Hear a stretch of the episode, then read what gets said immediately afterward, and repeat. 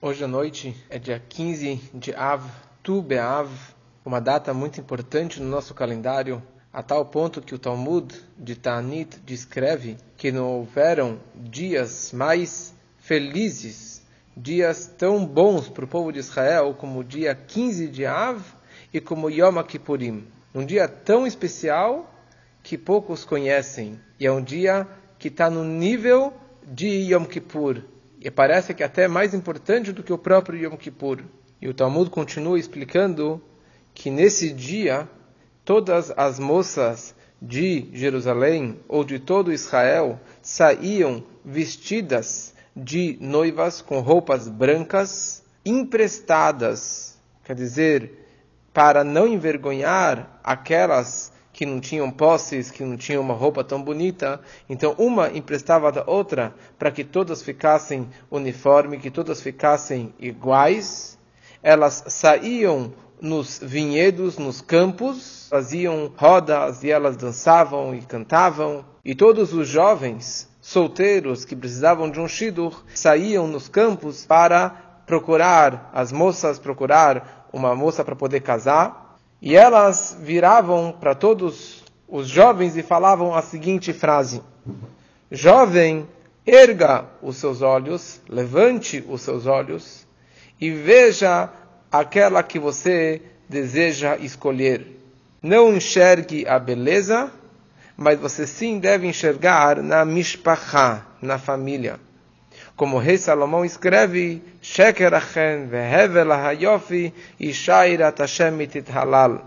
Fútil é a beleza e boba é a, é a, é a beleza da, da, mulher, porque a verdadeira mulher, o verdadeiro louvor da mulher é o Irat Hashem, é o temor a Deus, é, é a ligação com Deus que ela tem. Essa que é a verdadeira beleza da mulher.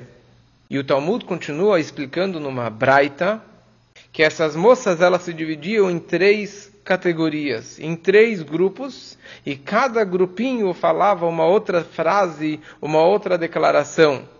O primeiro grupo eram as yafiafiot, as bonitinhas, as mais lindas entre elas, e elas falavam a seguinte frase: Prestem atenção na beleza, porque o principal assunto da mulher, da esposa, é a beleza. O segundo grupo, das moças que tinham uma linhagem distinta, que elas tinham uma boa família, elas falavam: enxerguem a família, porque o principal da mulher é ter filhos.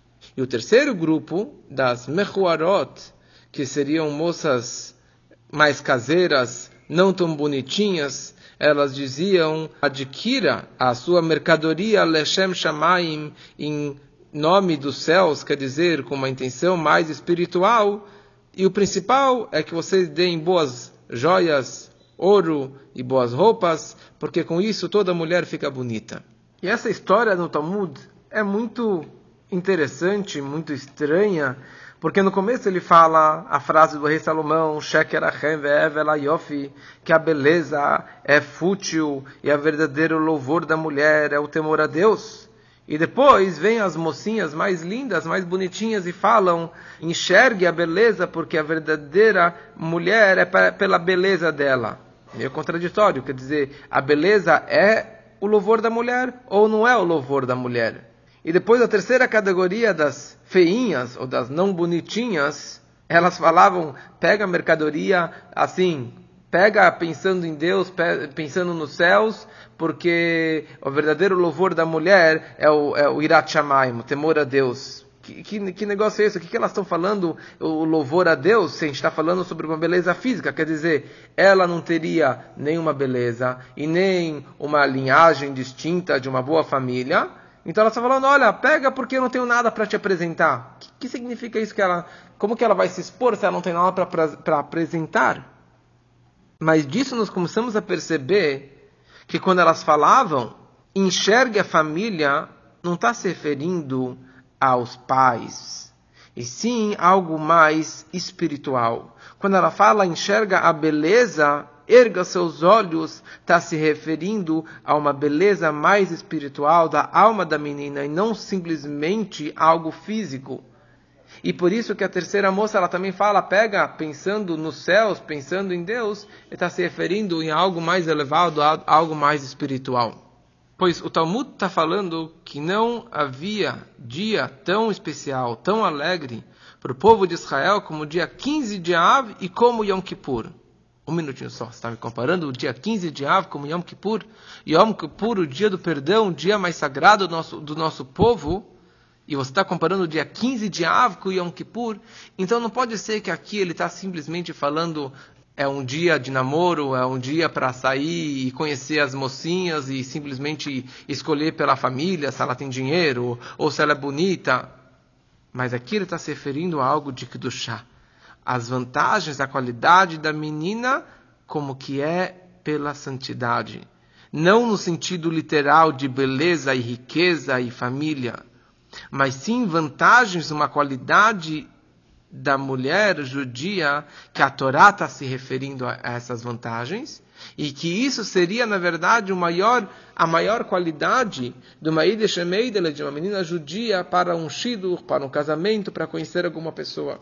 É interessante quando ela fala enxerga a beleza, nós sabemos que tudo que tem nesse mundo físico provém do mundo espiritual.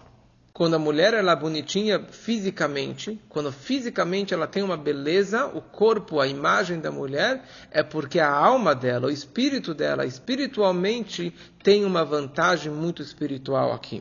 Para me explicar, dois exemplos. Está explicado nos livros da mística, no Tânia, ele explica isso, que a beleza das crianças, fisicamente, crianças bonitas, e também o comportamento delas, e, e, a, e as atitudes dela, isso depende muito no comportamento do pai e da mãe na hora que eles estavam gerando essa criança. Se os pais se comportaram com Kudushá com pureza e com santidade, com uma intenção sagrada, obviamente, após uma mikve, com uma purificação, isso acaba influenciando nas vestimentas da alma, nas características espirituais daquela criança e, consequentemente, fisicamente, essa criança vai nascer mais bonitinha, por causa que foi uma, uma intenção, um pensamento, uma santidade pura, linda, então fisicamente ela também é bonita. Da mesma forma está explicado em relação a Raquel e a Leia. A Rachel, ela era linda, a Torá descreve Yefetor Veifemare, ela tinha uma, um, um corpo bonito e uma aparência bonita, que isso era porque ela tinha uma alma de uma tzadeket, de uma justa, que espiritualmente tudo era lindo nela, era tudo perfeição completa espiritualmente, e isso influenciou que fisicamente ela também tinha essa beleza natural. A Leia a Torá descreve que ela tinha um rosto mais fraco, ela tinha um rosto mais. Um, um, os olhos de lágrimas, de choro, não era tão bonitinha como a Rachel. Porque a Leia, ela tinha uma alma de uma Baal de uma pessoa que está sempre retornando, sempre chorando, sempre tentando se aperfeiçoar, atingir uma qualidade maior. Não significa que ela é inferior a Raquel, porque um Baal ele consegue atingir um nível muito mais elevado do que um grande tzadik, do que o maior tzadik. Então aqui o Talmud está nos ensinando duas mensagens. Duas qualidades de cada moça judia. Tem uma qualidade igual por todas, todas têm essa qualidade natural dentro dela, e depois tem a sua qualidade particular de cada uma e uma. Então, primeiro a Mishnah nos ensina a vantagem o louvor de todas moças de Jerusalém, todas as moças de Israel e todas as moças judias. Dois pontos. O primeiro, a primeira vantagem dela é que todas as moças elas têm uma vantagem espiritual. Elas têm uma alma judaica. Elas têm uma ligação ímpar com Deus. O louvor dela é o temor a Deus, é a reverência por Deus, que isso está natural dentro da mulher. Por isso que a mulher tem uma fé maior do que o homem. E por isso que a mulher, ela que passa o judaísmo para as próximas gerações. E a mulher que educa as crianças. Então, esse louvor dela, essa qualidade dela natural, isso ela passa para os filhos. Que isso, na verdade, é o principal assunto na hora que você vai escolher uma parceira, num shidduch. Não só a beleza física ou espiritual dela, porque todo o propósito da mulher ou de um casamento é gerar os filhos, dor vador, a geração em geração. Porque o pai e a mãe, eles querem que os filhos sigam os seus caminhos, sigam um bom caminho espiritualmente, fisicamente, materialmente, mas eles querem que os filhos sigam os traços e as qualidades dos pais. E para isso, você tem que realmente ter uma Ida Shemeida, que ela tem essas qualidades máximas. E o segundo louvor da mulher é quando você enxerga os filhos. Quando você vê uma criança muito bem comportada, uma criança que participa, que reza, que tem fé em Deus e que ela gosta, ela curte, isso é o maior louvor da mãe. Isso é os atos da mão dela, como o rei Salomão conclui. Tenu lami priaderra, ve aleluia baixarim Dê para ela dos frutos da sua mão. E esse que é o maior louvor dela. Quando você vê crianças maravilhosas, você fala, uau, os pais realmente deram uma educação muito, muito especial para essas crianças. Então, essa que é a qualidade de todas as moças judias.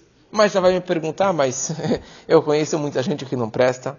Eu conheço muitas pessoas que, assim, não aparentam ser pessoas dignas e que têm um temor a Deus e que dão uma boa educação para os filhos e que não seguem nada na religião.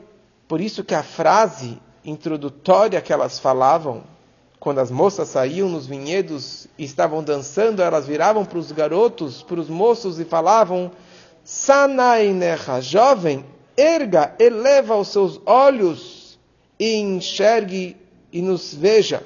Não enxergue a beleza, enxergue, se apegue bamishpachá na família.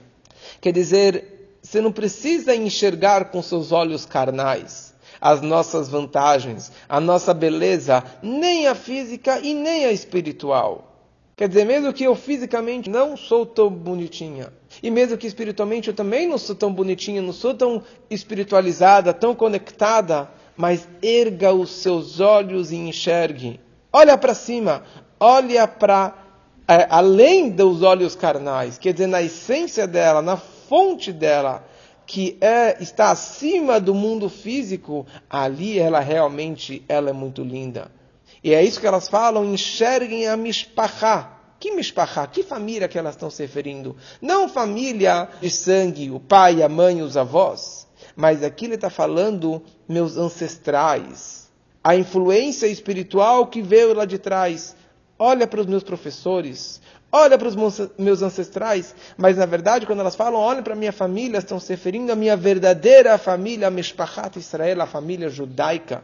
A família significa começando dos patriarcas e principalmente das minhas matriarcas, Sara, Rivka, Rachel e Aleia, que elas passaram de herança para mim essa beleza, essa é, essa qualidade ímpar, incondicional das minhas atitudes. Então enxergue acima do mundo físico, da beleza físico.